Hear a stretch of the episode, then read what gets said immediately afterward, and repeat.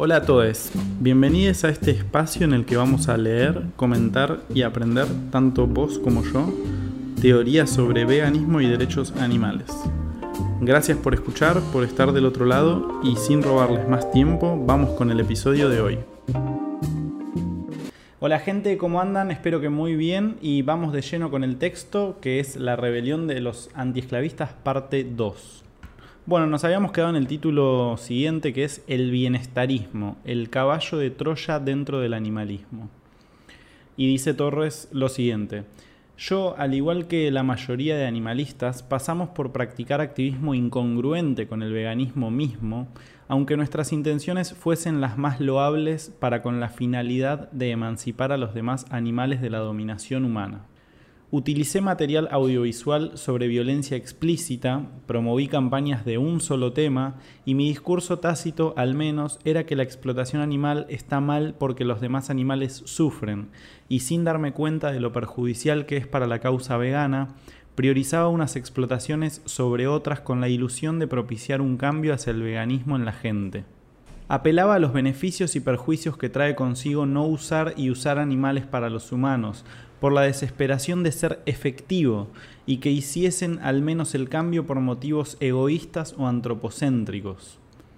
Afortunadamente no me hice vegano debido a la intervención de algún activista bienestarista que me inculcara dicha ideología, aunque obviamente al venir yo recién del especismo, mi idea era aproximada al neobienestarismo, ya que quería apoyar campañas contra explotaciones específicas, pero sin embargo no me convencía la idea de las regulaciones a la explotación, aunque no me involucraba vehementemente en rechazarlas.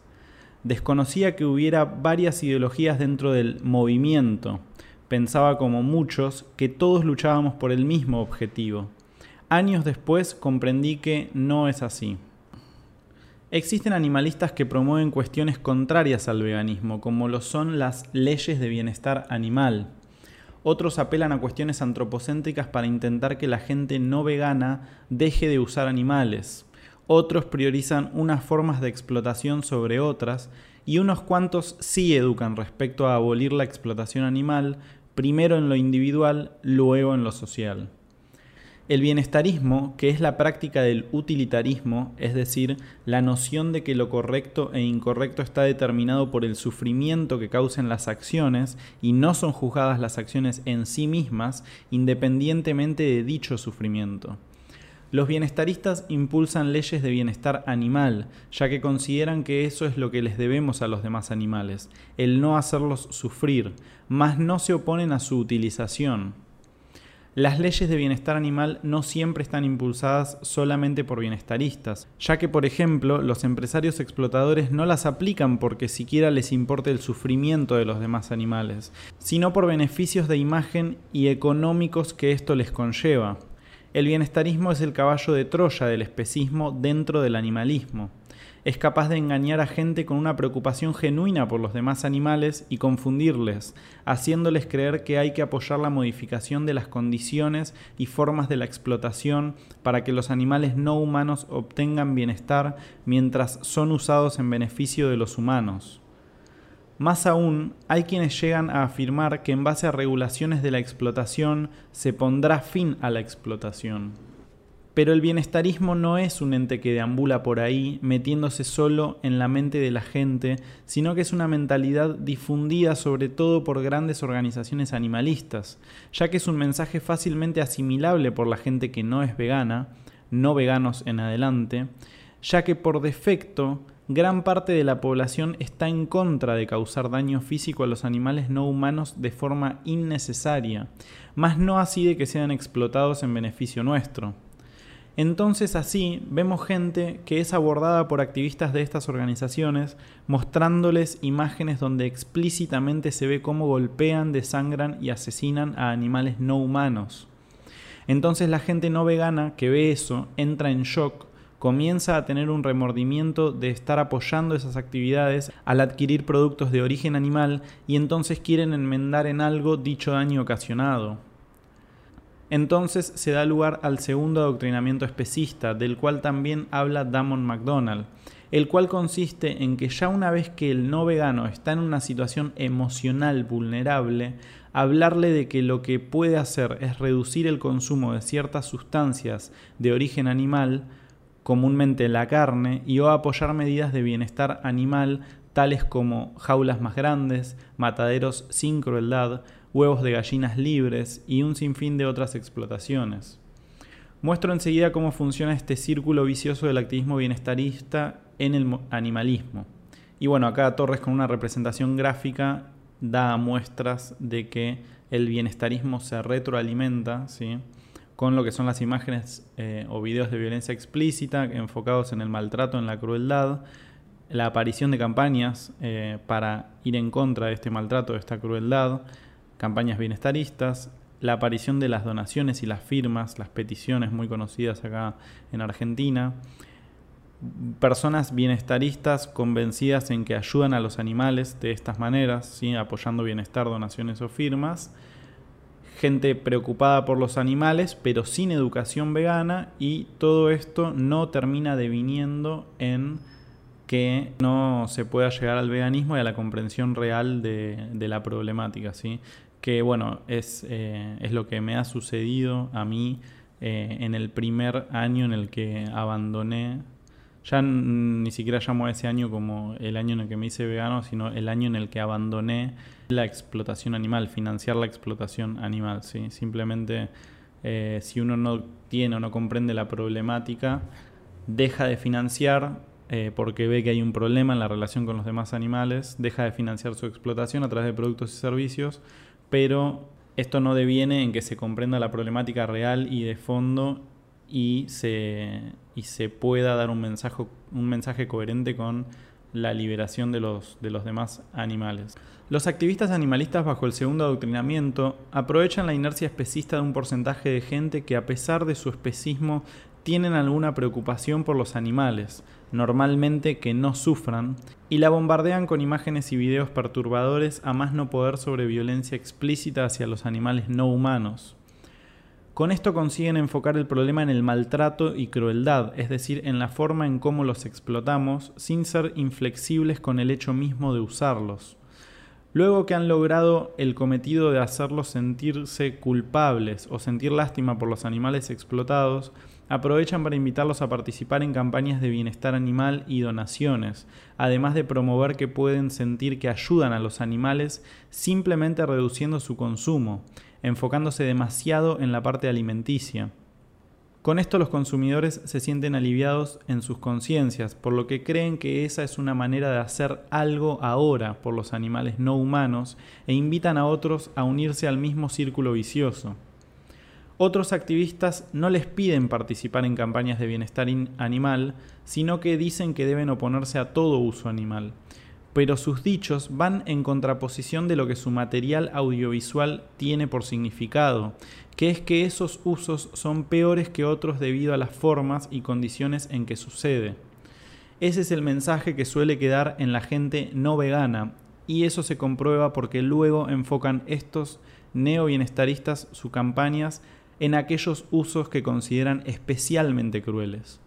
Es decir, estos se van quedando con una falsa sensación de éxito al ver que a quienes les muestran esas imágenes de crueldad dejan la carne o incluso todo uso de animales no humanos, pero siguen considerando el sufrimiento como la razón por la que está mal usar animales. Esto sigue siendo especista en cualquier forma que se la vea, Independientemente del grado de normalización de una discriminación, nada justifica emplear métodos utilitaristas en pro del bienestar. Ni siquiera hay evidencia lógica ni histórica que regular la explotación nos lleve en la dirección de la abolición. Al contrario, conforme más regulaciones se aplican, mayor normalización hay en la mayor parte de la sociedad acerca de la discriminación que se supone quieren atacar. Y debido a este segundo adoctrinamiento se está avalando el especismo, disfrazándolo de ayuda a los animales no humanos. Y es muy común que sea mucho más difícil explicarle el veganismo a bienestaristas animalistas que al resto de no veganos que nunca han tenido el contacto con la teoría bienestarista.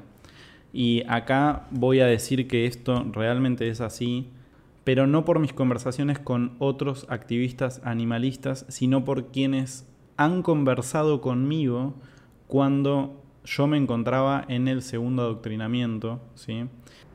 Y bueno, pueden dar fe de esto bastantes activistas que durante mucho tiempo, realmente unos 4 o 5 meses, eh, debatieron conmigo y, me ayudaron a comprender que el mensaje que en lo particular estaba, estaba dando no era el correcto y a conocer toda la, teoría de los derechos animales, la definición de, raíz del veganismo. Así que, bueno, mis agradecimientos públicos para ellos. Y no está de más agregar que no se pierda dentro del movimiento la, actitud de mente abierta que fue la que nos permitió abandonar el especismo y, dejar de financiar la explotación animal y que se cuestione con, constancia, con regularidad, todo eh, aquel mensaje que damos y toda nuestra formación, ¿sí? que esté en constante revisión para poder llegar a comprender eh, bien la temática y en profundidad y hacer un activismo congruente con, la liberación animal. Seguimos con el texto. Eh, Luis Torres continúa diciendo, considero que estos especistas de segundo adoctrinamiento se pueden identificar en tres vertientes aquellos que siguen explotando animales para sí mismos, como son quienes se oponen a explotaciones especialmente crueles, pero aún consumen animales para alimentación de aquellos productores que consideran compasivos y o participan en explotaciones que no consideran crueles, como el mascotismo, zooterapias, etc. Es decir, siguen participando en explotaciones que consideran necesarias y o en las que consideran nobles aquellas de solamente violencia implícita. Segunda categorización, aquellos que ya no explotan animales para sí mismos, pero sí promueven que otros lo hagan, porque creen que los demás no serán capaces de entender el veganismo y ello justifica que ellos como animalistas deben promover reducir el sufrimiento de los animales que están siendo explotados principalmente en formas que consideran crueles con lo que abonan a que la creencia de que los demás animales están aquí para servirnos, pero que lo incorrecto es cómo son explotados. Y en una tercera categoría, aquellos que tampoco explotan animales ni promueven que otros lo hagan, pero enfocan sus campañas de prohibición en aquellos usos de animales no humanos que la mayoría ya rechaza por considerarlas especialmente crueles respecto a otras. Convencer a alguien que ha sido engañado dos veces es muy difícil de digerir para la persona que ha sido engañada, entonces su disonancia cognitiva tiende a defender a capa y espada su status quo. Es más fácil engañar a la gente que convencerlos de que han sido engañados. Y es una frase de Mark Twain que cita a Luis Torres.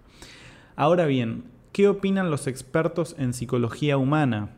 Un psicólogo que opina al respecto de la manera en que debe promoverse el veganismo es Casey Taft, quien opina esto en un artículo publicado en Vegan Publishers.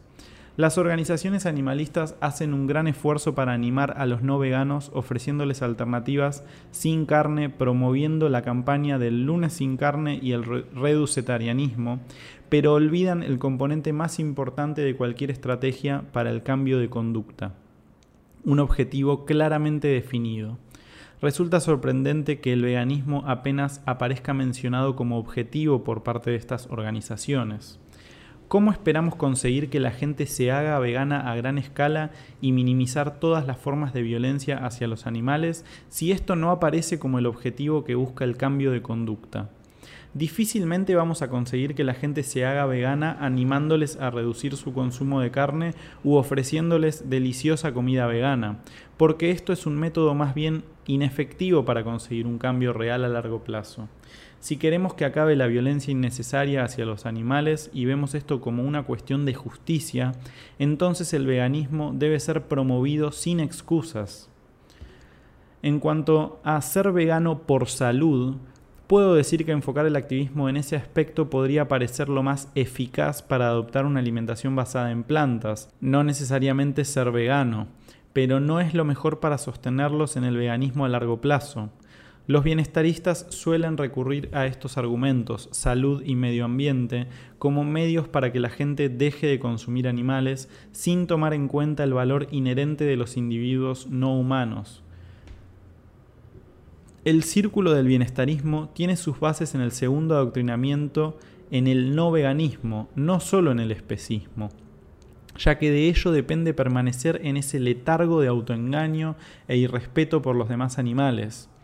Si alguien en ese círculo se da cuenta que si no es vegano en realidad no está haciendo nada por los demás animales, o si ya pensando que es vegano por no usar animales no humanos se da cuenta que tampoco tiene sentido creer eso si avala que otros sí los usen y o priorizar unos usos sobre otros a través de campañas, entonces esa persona saldría de ese círculo lógicamente, ya que su mentalidad es incompatible con ello, y comenzaría a hacer un activismo congruente con el veganismo y los derechos animales, pidiendo a los demás exactamente lo mismo que él hace por medio de información e invitando a la reflexión y a hacerse veganos como el primer paso para dicha defensa congruente con los derechos animales.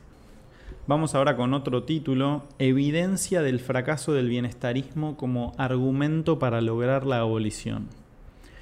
Desde la postura que asumen activistas bienestaristas, se difunde que el bienestarismo es lo que podemos hacer ahora por los demás animales, y algunos, los neobienestaristas, dicen que esto sería un medio para alcanzar un día la abolición del estatus de propiedad que actualmente se les asigna a los animales no humanos.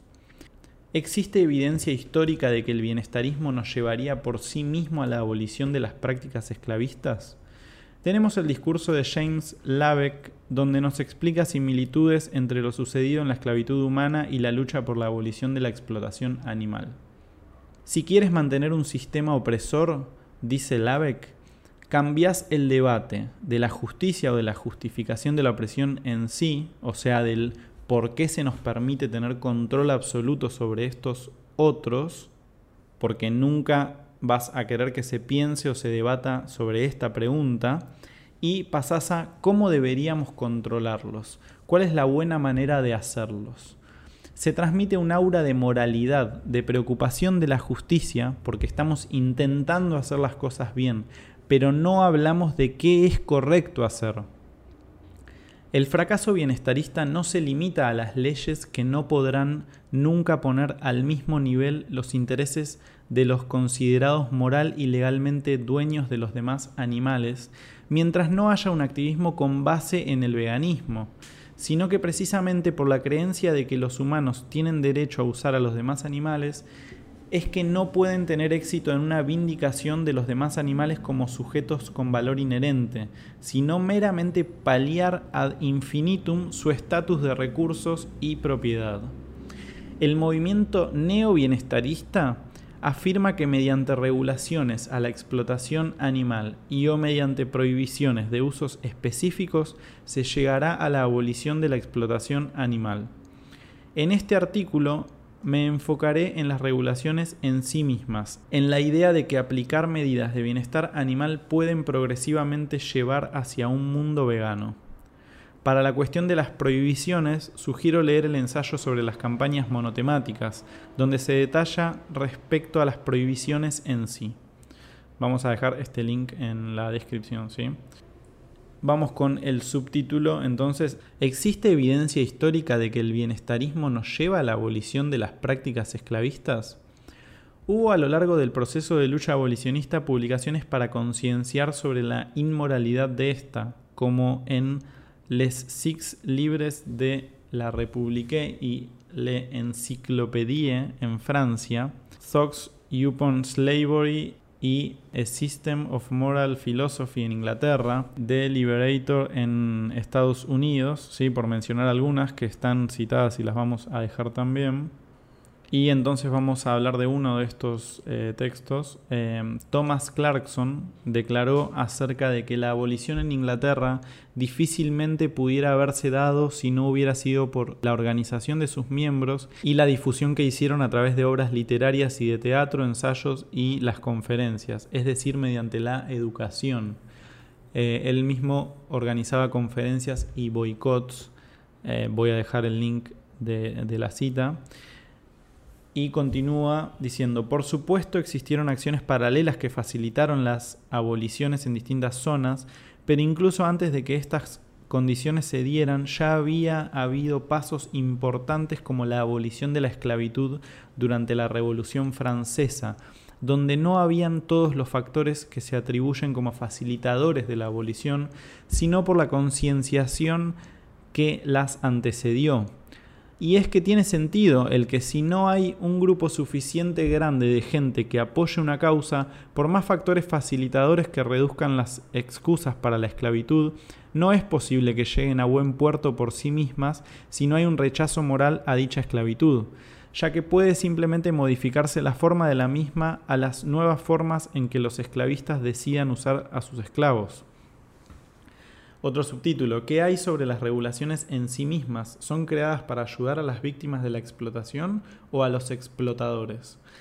Existió una política llamada buen tratamiento, donde quienes la promovían explícitamente se posicionaban a favor de los intereses de los propietarios de esclavos, ante condiciones no favorables para ejercer la esclavitud. Dicha política del buen tratamiento estaba encaminada a eficientar la actividad esclavista, evitar revueltas y ahorrar costos. No cabe duda de que la plantación y el ingenio en particular fue uno de los terrenos privilegiados de la experimentación de los procedimientos pretendiendo controlar, medir, adiestrar a los individuos, volverles a la vez dóciles y útiles. Esta serie de medidas articuladas por los hacendados de Cuba con el fin de seguir produciendo con esclavos fue en parte la raíz de la política llamada del buen tratamiento, que no fue motivada por otra cosa que la intensificación y la racionalización de las condiciones de vida y de trabajo de los esclavos como mano de obra.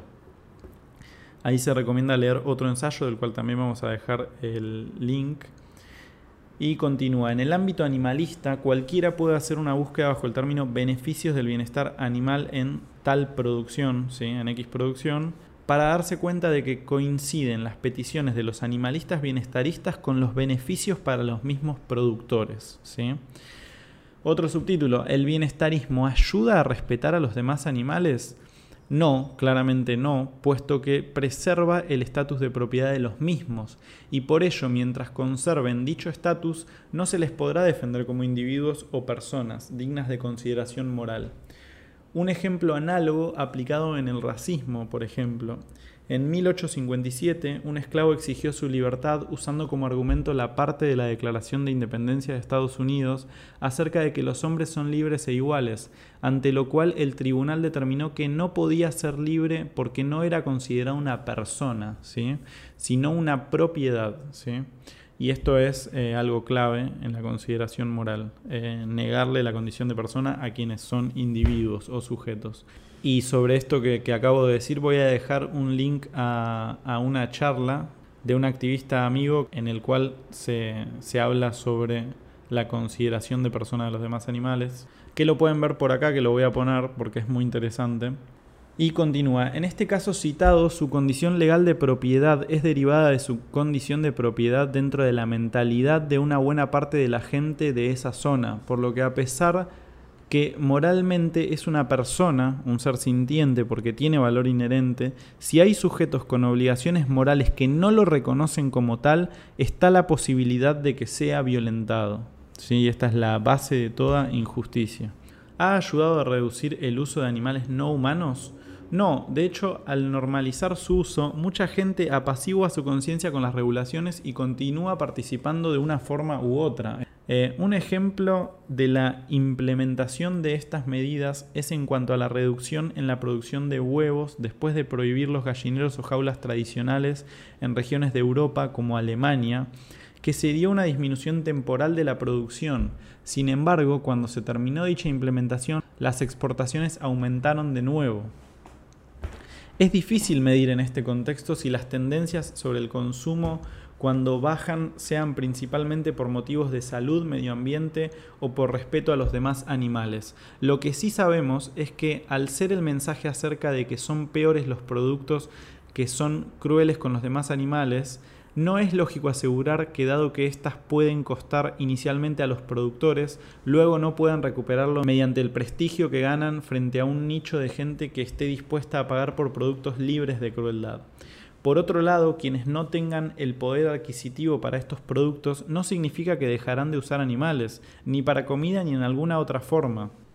La primera ley de que se tiene registro al parecer fue en 1635 acerca de arrancar lana a las ovejas. Sin embargo, el movimiento bienestarista tomó su fuerza a partir de la aparición de Jeremy Bentham, autor de la famosa frase, la pregunta no es ¿pueden razonar? ni pueden hablar, sino pueden sufrir?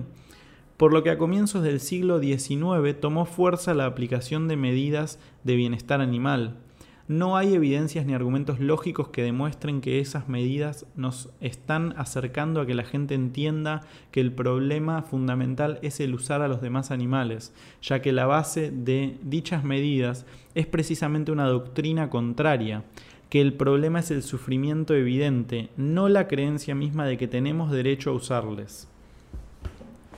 El no veganismo no se puede combatir con más de no veganismo no es una cuestión de aplicar homeopatía, porque un prejuicio para ser eliminado de una persona tiene que ser cuestionado, y el bienestarismo no cuestiona el paradigma del no veganismo, sino que lo afianza y depende de él para existir, como se mencionó anteriormente. Por ejemplo, para que la campaña Jaulas más grandes sea popular, debe afianzarse la idea de que el problema son las jaulas, para que la campaña Mataderos sin crueldad tenga apoyo, debe hacerse ver que la crueldad es el problema, más allá del uso mismo. El bienestarismo es la antítesis del veganismo, por lo tanto no puede cumplir con el objetivo de abolir la explotación animal. Entonces, ¿el bienestar animal es algo malo?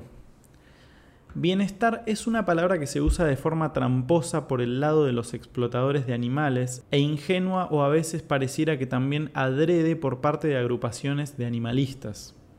Bienestar etimológicamente se refiere a un estado elevado de vivir o estar. Se refiere a un estado continuo en el tiempo y no a un evento esporádico. Es una percepción del individuo derivado de tener condiciones que satisfagan necesidades como alimentación, salud y no ser dañado física o psicológicamente. En el ámbito humano, bienestar se considera tener un nivel de vida digno. En el ámbito animalista, no vegano, actual, se refiere a que los individuos no humanos obtienen un bienestar mientras son esclavizados a través de las regulaciones. Esto simplemente es injusto porque en cualquier caso se termina usando a sujetos como si fuesen objetos, pero la ceguera del no veganismo impide que la gente vea el absurdo en que se cae al preocuparse porque satisfagan al menos algunas de sus necesidades básicas mientras se les esclaviza. Etimológicamente bienestar no es contrario a la cuestión de los derechos. Los derechos animales no se oponen a que los demás animales tengan bienestar. De hecho, está comprendido dentro de uno de los derechos pero sí son contrarios a ejercer control sobre los animales no humanos para nuestros fines, independientemente del bienestar que se pudiese reconocer en dichos actos de explotación animal. Cabe aclarar que el que el bienestar animal sea un derecho no es obligación moral proporcionarlo, pero sí lo es evitar abusar de los demás animales, es decir, explotarlos. Eso sí es una obligación moral solo habría una responsabilidad para propiciar bienestar a aquellos sujetos no humanos bajo nuestra tutela sin caer en explotación. Bienestar animal, tal como se entiende en el contexto social actual y las leyes de bienestar animal, sí son la antítesis de los derechos animales, ya que se suele usar dicho término para suavizar la concepción que se tiene sobre la explotación animal entre la gente no vegana. Estas leyes y el concepto que se tiene de bienestar animal en el contexto social actual son con fines antropocéntricos o utilitaristas. No consideran a los demás animales como sujetos con valor moral, sino solamente valor extrínseco, y que basta con no hacerlos sufrir. Esa es la diferencia esencial entre las leyes de bienestar animal, que son las que están en este contexto actual, que regulan la explotación y las que luego de que los animales dejen de ser vistos como propiedad, tendríamos cuando nos preocupemos eh, y los tengamos, digamos, tutelados para cumplir sus necesidades e intereses, ¿sí? pero ya sin eh, estar explotándolos. El que los demás animales pudiesen percibir la satisfacción de algunas de sus necesidades básicas y por ello se considere que tienen un bienestar no legitima éticamente que sean explotados. Porque los demás animales tienen un valor inherente y por el hecho de ser personas, ellos no tienen un interés intrínseco en servirnos a los humanos. Y si lo llegan a hacer es porque o se aprovecha de su inocencia o proceso de domesticación, de manipulación, o se les somete físicamente.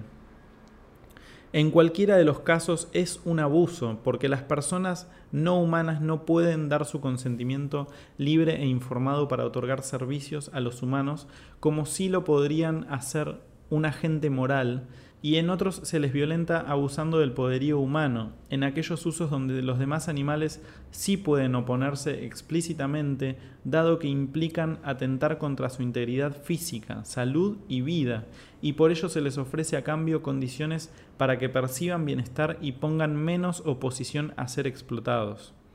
Este bienestar dentro de un contexto de explotación solo tiene la finalidad de maquillar la explotación animal y perpetuar dicha explotación, haciendo creer a la gente que hay formas correctas de cosificar a los demás animales, es decir, bienestarismo. El bienestarismo es precisamente pensar que a los demás animales hay que proporcionarles bienestar porque solo les importa no sufrir o evitar su sufrimiento porque eso trae beneficios a los animales humanos. Esto es el bienestarismo utilitarista y antropocéntrico respectivamente. El bienestarismo no considera que esté mal explotar a los demás animales porque estos tengan valor inherente, sino porque se les causa sufrimiento y en ese momento ellos son los contenedores de dicho sufrimiento, que es a lo que los bienestaristas como un derivado del utilitarismo se oponen y no a la cosificación de los sujetos. Esta concepción sobre el bienestar animal es lo que párrafos atrás comento que sí es la antítesis de los derechos animales, dado que es permisivo con la explotación animal. El bienestarismo es la puesta en práctica del utilitarismo que promovió Benham hace 200 años, dado que sigue su misma ideología respecto a que lo importante es si un sujeto puede sufrir, mas no considera que los sujetos tengan un valor inherente ni que existan los derechos morales, sino que se vea la felicidad como un criterio ético y un fin en sí mismo, ya sea a nivel de sujeto o buscando reducir el sufrimiento en el mayor número de sujetos. Hasta que esta situación no cambie, lo cual sucederá cuando realmente el veganismo haya avanzado lo suficiente para emancipar a los demás animales, lo prudente es evitar usar el término bienestar animal como sinónimo de justicia hacia los demás animales en sí mismo, y aún más evitar promover campañas que impliquen ese concepto.